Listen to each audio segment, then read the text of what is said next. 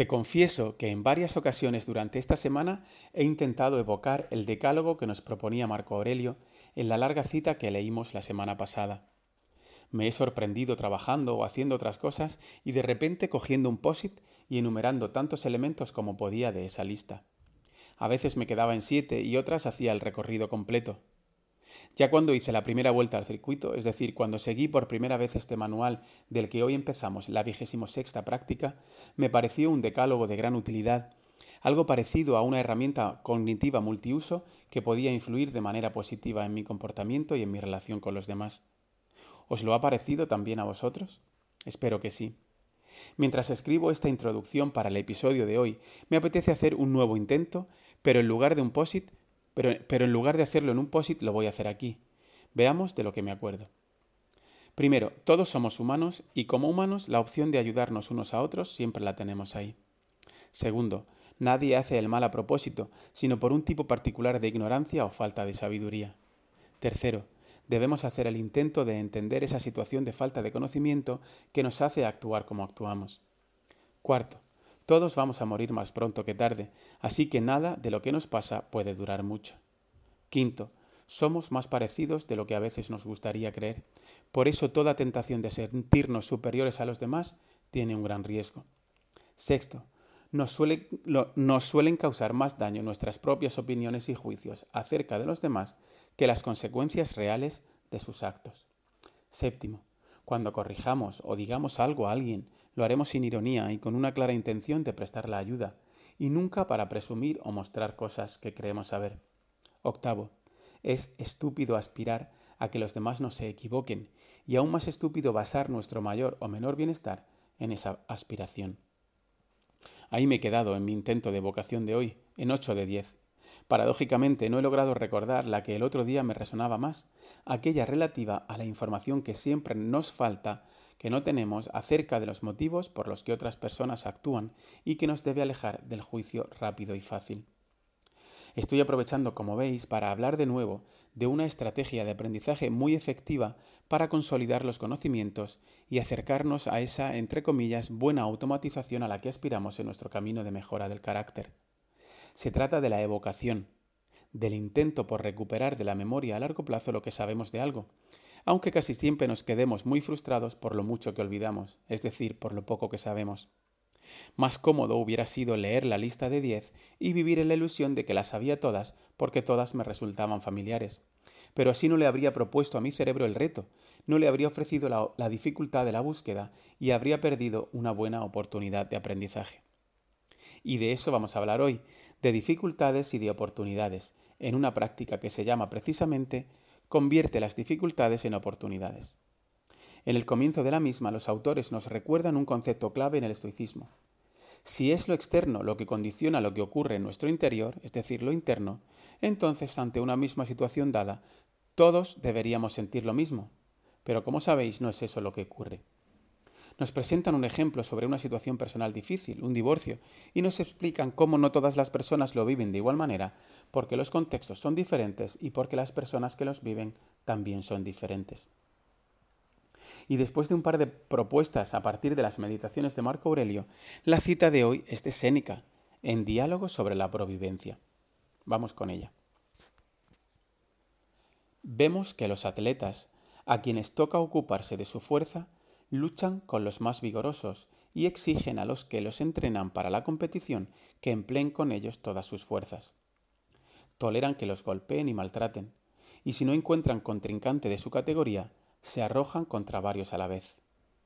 Se marchita sin oponente la virtud, se ve cuánta es su grandeza y cuánto su poder en el momento en que muestra de qué es capaz con su resistencia.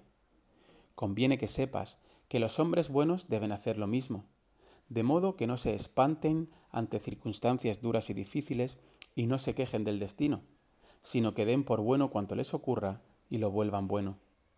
Lo importante no es qué soportas, sino de qué manera. Los estoicos usan mucho las, analogías y a mí personalmente me encanta que muchas de ellas vengan del mundo del deporte o la actividad física, ya que es a lo que me dedico profesionalmente.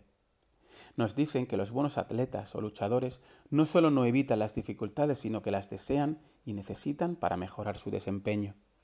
De hecho, quieren medirse contra los mejores de entre los de su nivel, porque solo los mejores pueden hacerlos mejorar a ellos. Séneca nos propone que tal vez, puesto que todos somos atletas de nuestra propia vida, sea buena idea hacer algo parecido en otros ámbitos.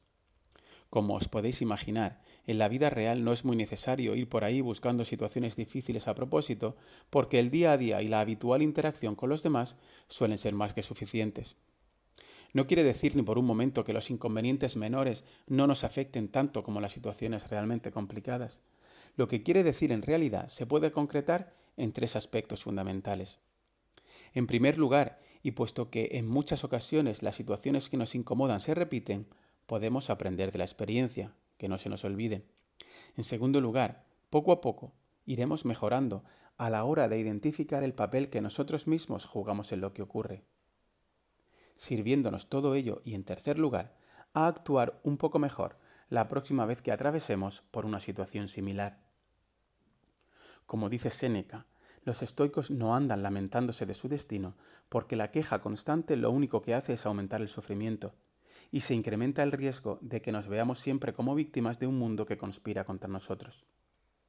Lo que proponen es que nos centremos en la actitud, y por eso desde el mismo principio nos ayudan a configurar una mentalidad adecuada para cuando llega la tormenta. Utilizan muchas analogías, como decíamos, y para este caso Séneca recuerda que cualquier capitán de barco es bueno cuando el mar está en calma, pero es la más rabiosa la que pone a prueba sus habilidades y, además, las mejora. ¿Y en qué va a consistir la propuesta práctica de esta semana? Vamos a trabajar alrededor de una estrategia psicológica llamada reencuadre cognitivo. Se trata de una propuesta que nos puede ayudar a ver una misma situación al menos desde una perspectiva un poco diferente. El objetivo es que leamos la realidad con otro lenguaje para que nuestra interpretación sea distinta, en el sentido de que la vivamos con una mejor actitud. De nuevo, esto no debe ser confundido con dar por buenas situaciones que tal vez sean de una injusticia tremenda. Pero incluso para cambiarlas a mejor, el reencuadre psicológico, el reencuadre cognitivo, nos puede resultar de gran ayuda. Ante un problema o una situación problemática, en lugar de leerla como una carga a soportar o algo a evitar, nos mentalizamos para afrontarla. Y no hay una única fórmula que sirva para todos porque se trata de algo muy personal.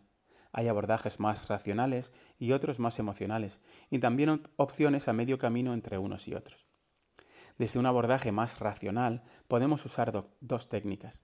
Por un lado, pensar cómo podemos crecer si afrontamos la situación. En este caso nos podemos imaginar el mejor y el peor escenario posible, y reflexionar acerca de ellos preguntándonos cosas como ¿me ayudará esto a ser mejor persona? ¿Se verá mi carácter beneficiado para cuando deba vivir situaciones similares en el futuro que seguro que se darán? Por otro lado, podemos pensar por qué afrontamos la situación como un reto, es decir, porque sabemos que al final puede haber un beneficio para nosotros. Esto nos puede animar de la misma manera que a veces estudiamos para un examen a pesar de que la materia no es nuestra favorita.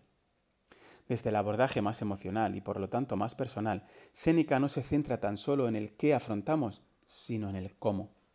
En ese sentido, la experiencia acumulada juega mucho a nuestro favor. Así que si somos debutantes, no esperemos rápidos resultados, porque eso no hará sino aumentar nuestro malestar y nuestra frustración. Lo mejor es ponerse, como siempre, en marcha para comprobar en carne propia qué nos funciona mejor. Para empezar, dedica un rato en tu cuaderno de prácticas a escribir diferentes maneras de reencuadrar mentalmente una situación problemática. Recuerda que reencuadrar es algo similar a cambiar el punto físico desde el que se observa una situación y también del lente a través de la que se mira. Imagina que ves un mismo suceso desde un lugar y luego el mismo suceso desde otro lugar. No es lo mismo mirar una ciudad desde la ventanilla de un coche en medio de un atasco que desde la azotea del edificio más alto, siendo la ciudad la misma. No vamos a ver lo mismo, aunque seamos la misma persona la que mira. Nuestra visión, estemos donde estemos, siempre es muy reducida. Por eso es conveniente hacer el esfuerzo mental de cambiar la mirada y sumar la primera y la segunda y la tercera. A mí me vienen a la mente muchos ejemplos de situaciones que se dan con mis alumnos en mis clases y en el instituto en general, y lucho literalmente en mi cabeza para hacer diferentes lecturas de lo que ocurre. Para ello no debo dar por buena la primera interpretación automática que hace mi cabeza, porque de esa manera estaría cerrando la puerta a cualquier mejora en mi trato con ellos y en mi manera de mirarlos, en mi vivencia emocional durante el problema y en la posible solución que pueda encontrar. Por eso es momento de que elijas un par de situaciones concretas que creas que se van a dar durante la semana que tienes por delante. A mí, por ejemplo, me ayuda mucho pensar que no nos equivocamos siempre en la primera impresión, a veces acertamos, es verdad, y eso no es incompatible con que otras impresiones nos ayuden a afrontar la situación con un poco más de calma. Aquí de nuevo las intenciones de implementación serán de gran utilidad. Cuando ocurra esto, haré o me diré esto otro. Cuando este alumno insulte en clase a otro compañero, lo veré como alguien que tal vez se siente amenazado, en lugar de como alguien que quiere hacer daño porque sí. No quiere decir que vaya a acertar, tan solo que lo voy a mirar desde otro enfoque racional. ¿Y por qué vamos a hacer este tipo de esfuerzos cognitivos tan exigentes? Pues porque voluntariamente hemos decidido mejorar nuestro carácter, porque queremos participar en nuestros particulares Juegos Olímpicos que tienen lugar cada día y porque en cierta medida también es muy motivante. Muchas gracias por haber llegado hasta aquí. Si el destino lo permite, nos volveremos a encontrar en unos días. Puede que en un par de semanas esta vez en lugar de una, porque por motivos profesionales debo dedicar mucho tiempo a preparar una formación para docentes sobre la metodología de organización personal de la que he hablado aquí en algunas ocasiones. Te deseo una buena semana de práctica.